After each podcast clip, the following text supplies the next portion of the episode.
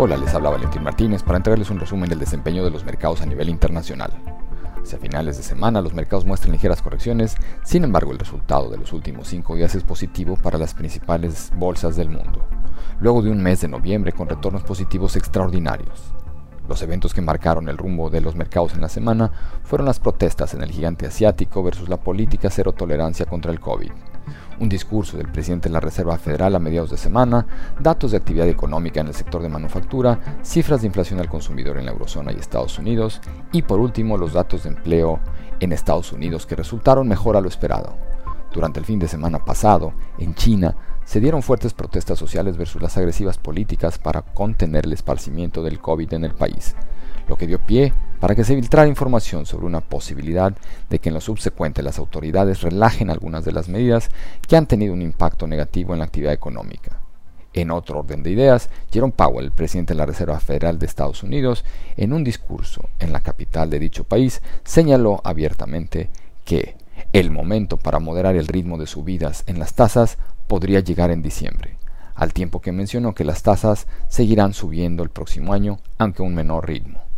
A nivel global y en términos generales, la actividad en el sector de manufactura ha mostrado cifras menos favorables que el mes anterior, con lo que se hace patente la debilidad por la que atraviesa la economía alrededor del mundo, lo que alimenta las posibilidades de enfrentar una recesión en el 2023. En cuanto a cifras de inflación que se publicaron en la eurozona y Estados Unidos, estas mostraron un menor ritmo de crecimiento en la comparativa anual. Por último, los datos de empleo en Estados Unidos dan cuenta de la fortaleza que sigue mostrando el sector laboral, luego de que la creación de empleo para el mes de noviembre sorprendiera al alza las expectativas del mercado, lo que enfría de cierta forma las expectativas de desaceleración en la inflación.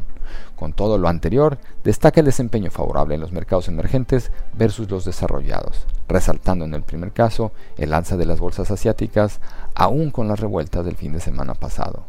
En cuanto a las tasas, el principal referente en Estados Unidos, el bono de 10 años, mostró bajas en términos de tasas, lo que implica alzas en los precios.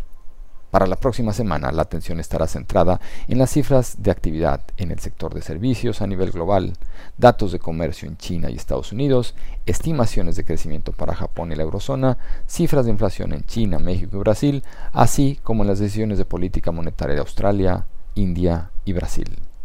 Los invitamos a estar atentos a nuestras publicaciones y a seguir nuestras redes sociales.